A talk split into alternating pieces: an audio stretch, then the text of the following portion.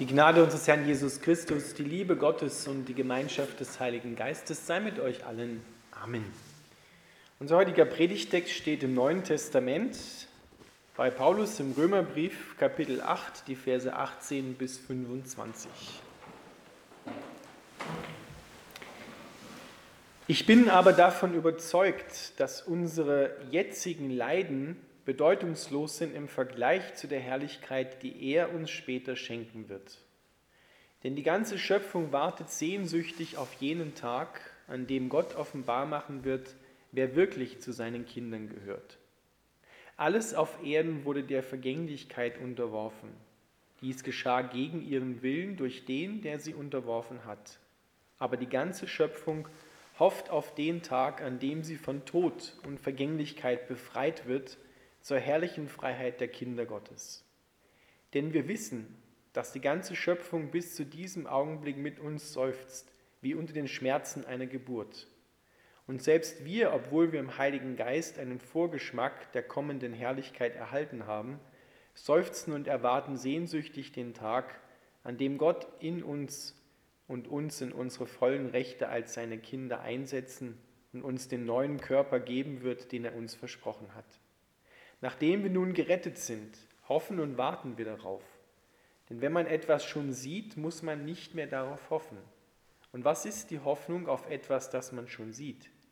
Aber wenn wir auf etwas hoffen, das wir noch nicht sehen, müssen wir mit Geduld und Zuversicht darauf warten. Lieber Vater im Himmel, wir bitten dich, dass du unsere Herzen mit dieser lebendigen Hoffnung erfüllst. Amen. Dürfen wir Platz nehmen.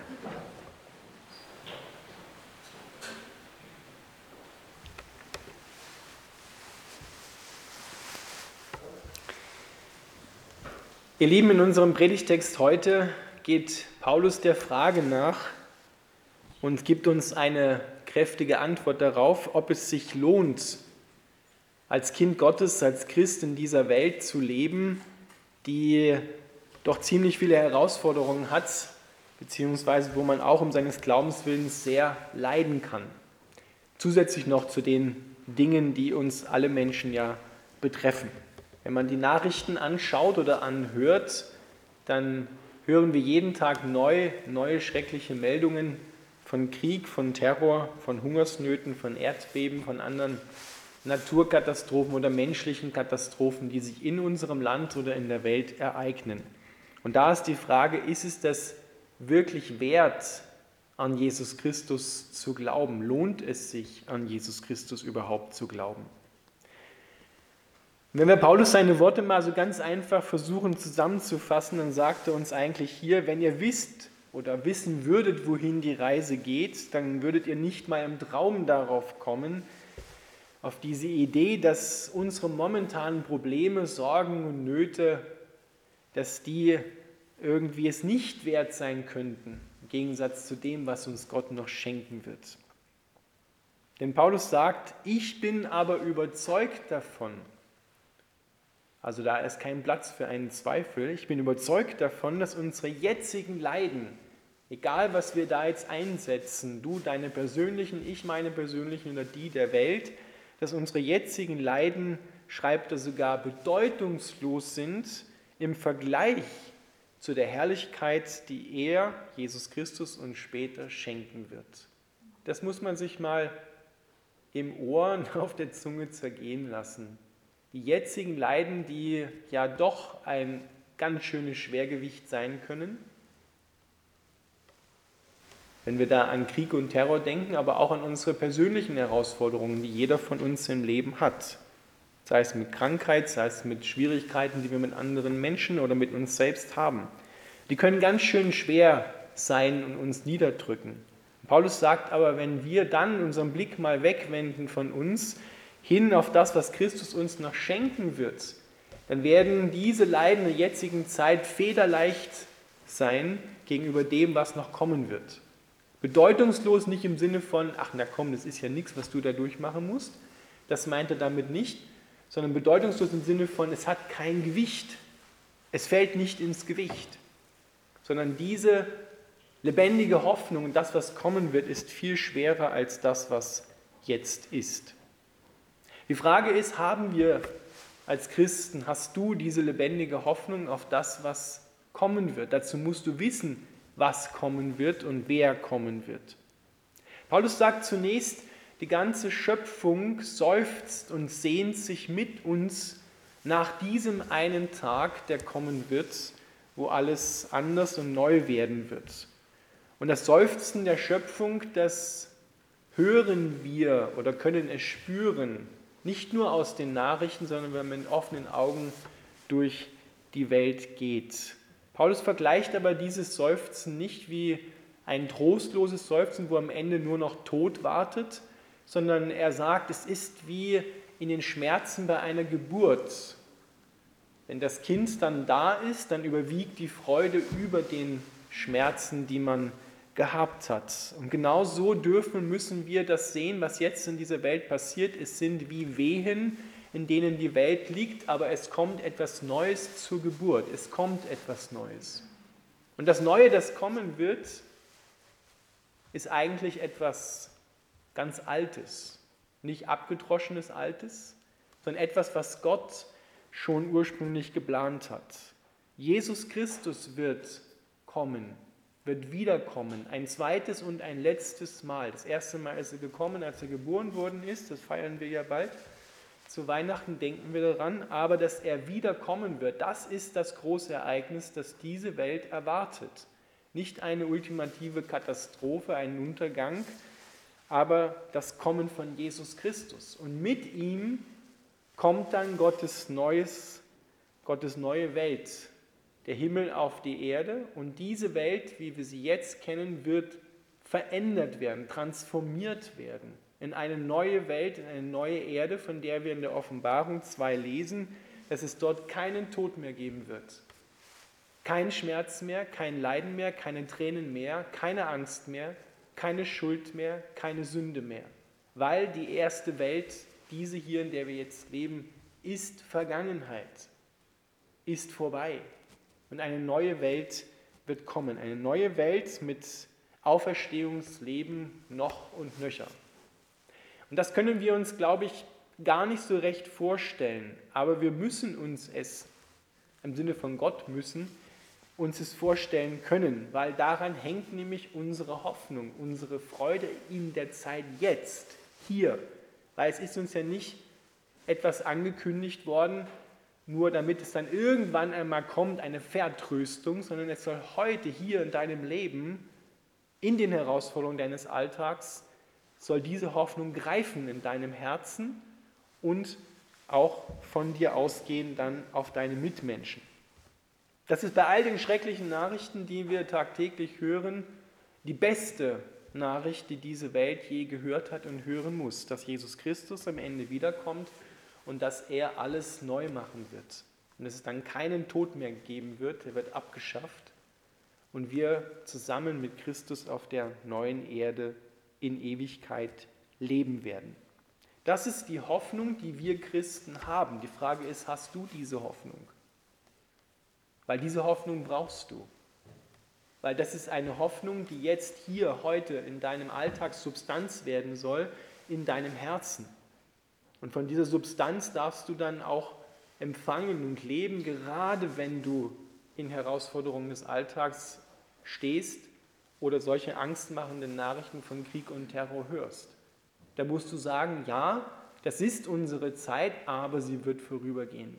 Sie wird eines Tages vorbei sein. Und dann kommt etwas, was nicht mehr vorbeigeht, was ewig bleibt. Und darauf müssen wir heute schon unseren Blick wenden. Ihr Lieben, deswegen sagen wir ja immer, wenn wir einen, einen Angehörigen beerdigen, der Tod scheint das letzte Wort zu haben, aber die Bibel sagt uns, das letzte Wort spricht der lebendige Gott. Und dieses große Aber haben wir immer wieder uns selbst und dieser Welt zu verkündigen. Ja, es gibt Leiden. Es gibt sehr schwieriges und sehr viel Leiden. Aber der lebendige Gott spricht das letzte Wort darüber und nicht die Leiden haben das letzte Wort und auch nicht der Tod, sondern Gott, der auferstanden ist, der den Tod besiegt hat. Und Paulus richtet unseren Blick ganz gezielt aus auf diesen einen Tag, auf den Jesus, an dem Jesus wiederkommt. Und was wird er mitbringen? Er wird uns einen neuen Körper schenken. Da hören wir die Auferstehung raus und wir hören diese Herrlichkeit heraus, die Jesus Christus jetzt schon hat, in der er jetzt schon ist. Denn unser neuer Körper wird seinem jetzigen Körper total gleich sein. Wir werden denselben Körper haben von der Qualität und von dem her, was dieser Körper kann oder wem er nicht mehr unterworfen ist, dem Tod, das werden wir geschenkt bekommen. Aber es fängt eben damit an, dass wir heute eine lebendige Beziehung zu Jesus Christus haben. Dass wir heute im Glauben mit ihm starten, damit wir morgen das auch mit voller Freude empfangen und erwarten können. Und dazu brauchen wir Geduld. Und die Geduld ist eine Frucht des Heiligen Geistes. Das heißt, die bekommen wir geschenkt, die müssen wir nicht selber erbringen oder aus unserer eigenen Kraft heraus irgendwie produzieren, sondern Geduld wächst, indem wir uns immer wieder im Geist darauf ausrichten, dass Jesus Christus wieder kommen wird. Und das ist das erfreulichste und schönste Ereignis, das diese Welt je gesehen hat und sehen wird. Aber es ist das schönste und erfreulichste Ereignis vor allem für die, die schon in Christus sind. Für die anderen, die das nicht haben wollen, die seiner Liebe nicht glauben wollen, wird es ein sehr schreckliches Ereignis sein, weil es bedeutet, jetzt ist es endgültig vorbei, jetzt ist endgültig alles verloren, weil nicht jeder, der hier auf der Erde gelebt hat, jetzt lebt und leben wird, wird auf der neuen Erde dabei sein. Das müssen wir auch ganz deutlich sagen. Das sagt Jesus immer wieder und alle Schreiber des Neuen Testamentes vor allem sagen das. Es beginnt eben mit einer lebendigen Beziehung zu Jesus Christus. Und heute ist diese Zeit, nicht heute nur am Sonntag, sondern heute meint die ganze Zeit, in der diese Welt noch, diese Welt noch besteht, ist noch Zeit, zu Jesus Christus umzukehren. Deswegen lässt er diese lange Zeit auch. Weil er könnte ja sagen, naja Mensch, das Leiden in der Welt ist eigentlich schon so schlimm geworden, so ich kürze das mal ab, ich komme schon mal wieder. Das wäre für viele eine Katastrophe, weil es würden viele, viele, viele Menschen verloren gehen, die keine Beziehung zu Jesus Christus haben. Und deswegen lässt er so lange Zeit und lädt die Menschen ein, zu ihm umzukehren und eine Beziehung mit ihm anzufangen, damit sie auch das erben können, was er dann mitbringen wird, wenn er auf die Welt zurückkommt. Aber heute erleben wir dieses Seufzen, dieses Stöhnen der, der Schöpfung in, in allem, seien es Tiere, seien es Menschen, seien es Naturkatastrophen, wir, wir können das förmlich spüren. Aber es ist wie in den Wehen einer neuen Geburt. Es kommt etwas Neues. Es kommt etwas Neues, was geboren wird, aber es braucht noch Zeit, so wie auch ein Baby eine gewisse Zeit braucht. Bei manchen geht es sehr schnell, aber bei manchen dauert es so auch relativ lange. Und es ist dann manchmal so wirklich schon, ja, wird dann höchste Zeit, dass das Kind geboren wird. Und genau so dürfen wir gemeinsam mit der Schöpfung darauf hoffen. Und Hoffnung ist in Richtung Jesus nie etwas, was enttäuscht wird. Manche Hoffnung ist leider Gottes in dieser Welt umsonst.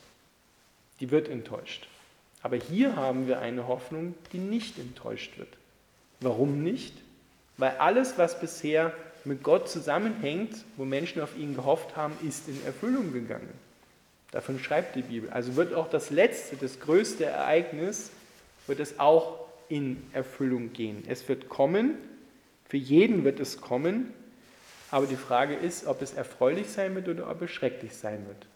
Erfreulich ist es für die, die jetzt schon eine Beziehung zu Jesus Christus haben, die im Glauben stehen und für die anderen wird es eben schrecklich sein. Das sagt die Bibel ganz, ganz klar. Deswegen diese Einladung, in die Liebe Gottes einzustimmen, sich erfüllen zu lassen, damit wir dann auch später mit dabei sind auf der neuen Erde. Cliff Stable Lewis, der Schreiber der Narnia-Chroniken, hat das, was da kommen wird, einmal so zusammengefasst in seinem Buch Pardon, ich bin Christ. Er schreibt, Gott wird auch an diesem Tag, wenn Jesus Christus wiederkommt, wird auch aus dem Schwächsten und Niedrigsten von uns etwas machen, etwas Leuchtendes, Strahlendes, ein unsterbliches Geschöpf, in dem solche Energie und Freude und Weisheit und Liebe pulsieren, wie wir sie uns jetzt überhaupt nicht vorstellen können. Einen klaren, makellosen Spiegel, der Gott, wenn natürlich auch im kleineren Maßstab in Klammern, seine eigene grenzenlose Kraft und Seligkeit und Güte widerspiegelt. Das wird lange dauern und teilweise sehr schmerzhaft sein, aber das ist es, was uns erwartet. Nichts weniger. Er hat es so gemeint, wie er es gesagt hat. Amen.